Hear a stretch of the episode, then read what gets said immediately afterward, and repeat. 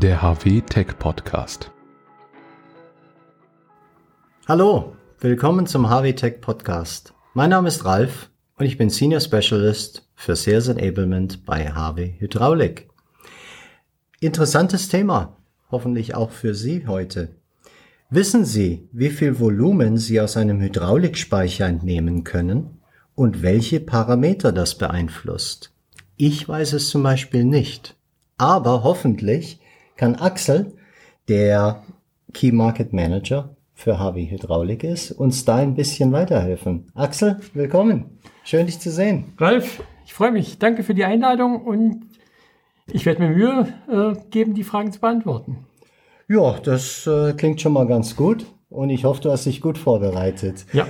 Denn erstmal würde ich ganz gern wissen, ähm, was sind denn Hydraulikspeicher und wo werden die überhaupt eingesetzt? Hydraulikspeicher, der Name sagt es eigentlich schon, speichern hydraulische Energie. Genau wie Batterien mhm. elektrische Energie speichern. Im Englischen hat man so den gleichen Namen, both accumulators. So. Mhm. Äh, aber ja, ein Hydraulikspeicher, wie das speichert hydraulische Energie und die Einsatzbereiche sind ganz vielfältig. Ähm, wir machen ganz viele Anwendungen, wo der Hydraulikspeicher für Spitzenvolumenströme genutzt wird. Aber es gibt auch Speicher für Leckageausgleich, es gibt Speicher für Dämpfung, also die vielfältigsten Anwendungsbereiche. Aber wie wird denn eigentlich diese hydraulische Energie gespeichert? Soweit ich das verstehe, ähm, heißt ja hydraulische Energie, dass du ein bestimmtes Volumen hast, das mit einem bestimmten Druck zur Verfügung gestellt wird. Ja, wobei da der Name tatsächlich ein bisschen irreführend ist, denn die hydraulische Energie wird durch ein eingespanntes Gasvolumen gespeichert. Und wie kann ich mir das äh, so im Detail ein bisschen besser vorstellen? Der Hydraulikspeicher stellen wir uns erstmal als ein geschlossenes äh, System vor, ein geschlossenes Behältnis vor. Und mhm. das aufgeteilt ist, ist eine Gasseite und eine Hydraulikseite. Die Gasseite ist in der Regel schon etwas vorgespannt und auf der Hydraulikseite pumpen wir dann Hydrauliköl hinein und dadurch komprimieren wir das Gas und dadurch speichern wir diese, durch diese Kompression speichern wir dann hydraulische Energie. Okay, also das verfügbare Volumen entspricht der Energie, die gespeichert ist. Das bringt mich ja wieder zur Eingangsfrage zurück. Wie viel Volumen kann ich denn mit so einem Hydraulikspeicher entnehmen? Genau, das ist die interessante Frage und die kann man berechnen und das ist nicht äh, ganz einfach, aber am Anfang schon. Klar, je größer mhm. der Speicher ist, desto mehr Volumen kann ich dort speichern. Es gibt ganz kleine Speicher äh, von wenigen Kubikzentimetern. 13 Kubikzentimeter ist, glaube ich, unser kleinster. Mhm. Und dann gibt es große sogenannte Kolbenspeicher bis zu 40 Liter, die wir im Programm haben. Und da kann ich natürlich deutlich mehr Volumen drinne speichern. Okay, also wenn ich mir das so vorstelle, das heißt, wenn ich einen 40 Liter Speicher habe, dann kann ich angehend so an die 40 Liter Volumen entnehmen. Leider nicht. ähm, zu zumindest gewesen. nicht nutzbares Volumen, denn wir müssen es uns so vorstellen. Ich hatte es ja schon gesagt, der Speicher ist unterteilt in die Gasseite und die Hydraulikseite. Mhm. Das Ganze ist dann getrennt entweder durch eine Membran oder durch einen Kolben. Ähm, und wenn der Speicher hydraulisch leer ist, dann ist er ja doch schon gefüllt mit Gas und dieses Gas ist vorgespannt. So, und jetzt fange ich an, Hydrauliköl in den Speicher hineinzupumpen. Mhm. Ich komprimiere das Gas und dadurch speichere ich die Energie. Und das ist dieser sogenannte Speichereffekt, oder? Genau. Bloß jetzt kommen einer der Knackpunkte.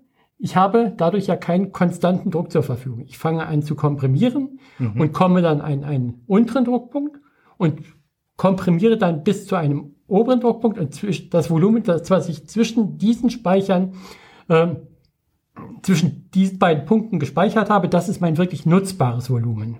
Okay, und über welchen Druckbereich sprechen wir denn da?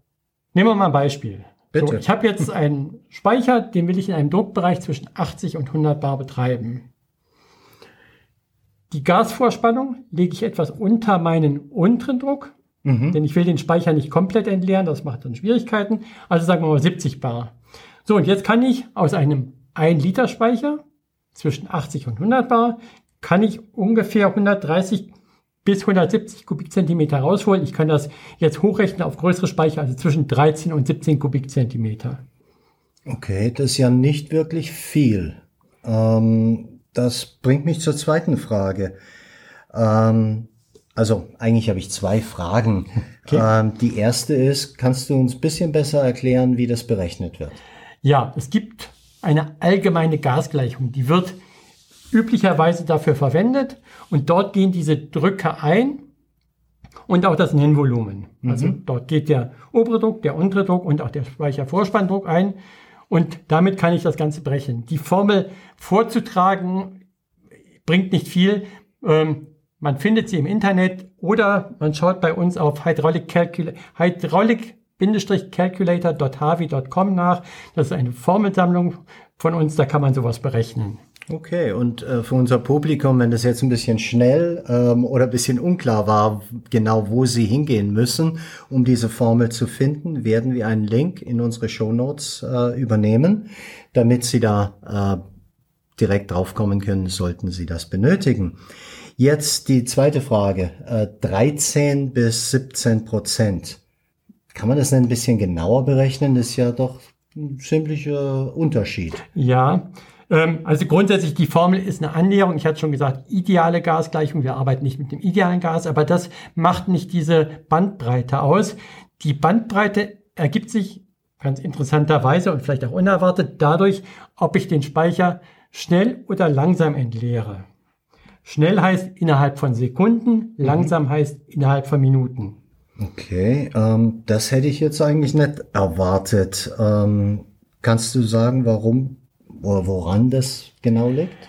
Das ist relativ kompliziert. ähm, da müssten wir schon tief in die Thermodynamik eintauchen. Ähm, ganz einfach gesagt, äh, wenn ich den Speicher schnell entleere, dann habe ich eine adiabate Entnahme. Das heißt, ich habe keinen Wärmeausgleich. Das wiederum kann man sich ganz gut vorstellen. Okay. Ähm, die Temperatur gleicht sich ja relativ langsam an. Und genau das passiert bei der langsamen, bei der isothermen Entnahme. So, und äh, wenn ich das Volumen schnell entnehme, dann mhm. äh, kühlt sich das Gasvolumen ab und damit sinkt auch der Druck ab.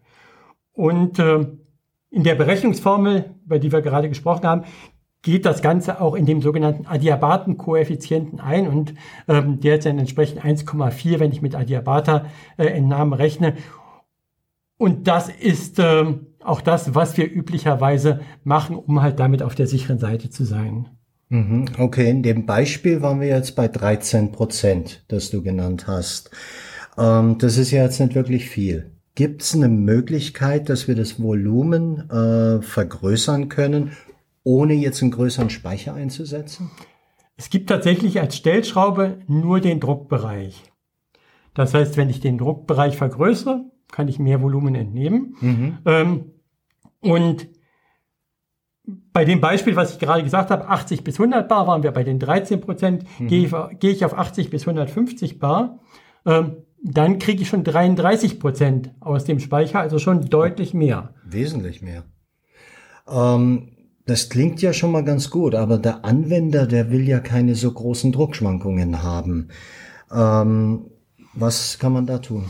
Also was wir häufig machen in den Fällen ist, dass wir direkt hinter den Speicher oder vor dem Ventilverband ein Druckregelventil oder Druckreduzierventil einsetzen. Und damit schlagen wir zwei Fliegen in einer Klappe. Wir haben den breiten Druckbereich und wir haben, äh, wir haben das große Span Speichervolumen und wir haben einen konstanten Betriebsdruck.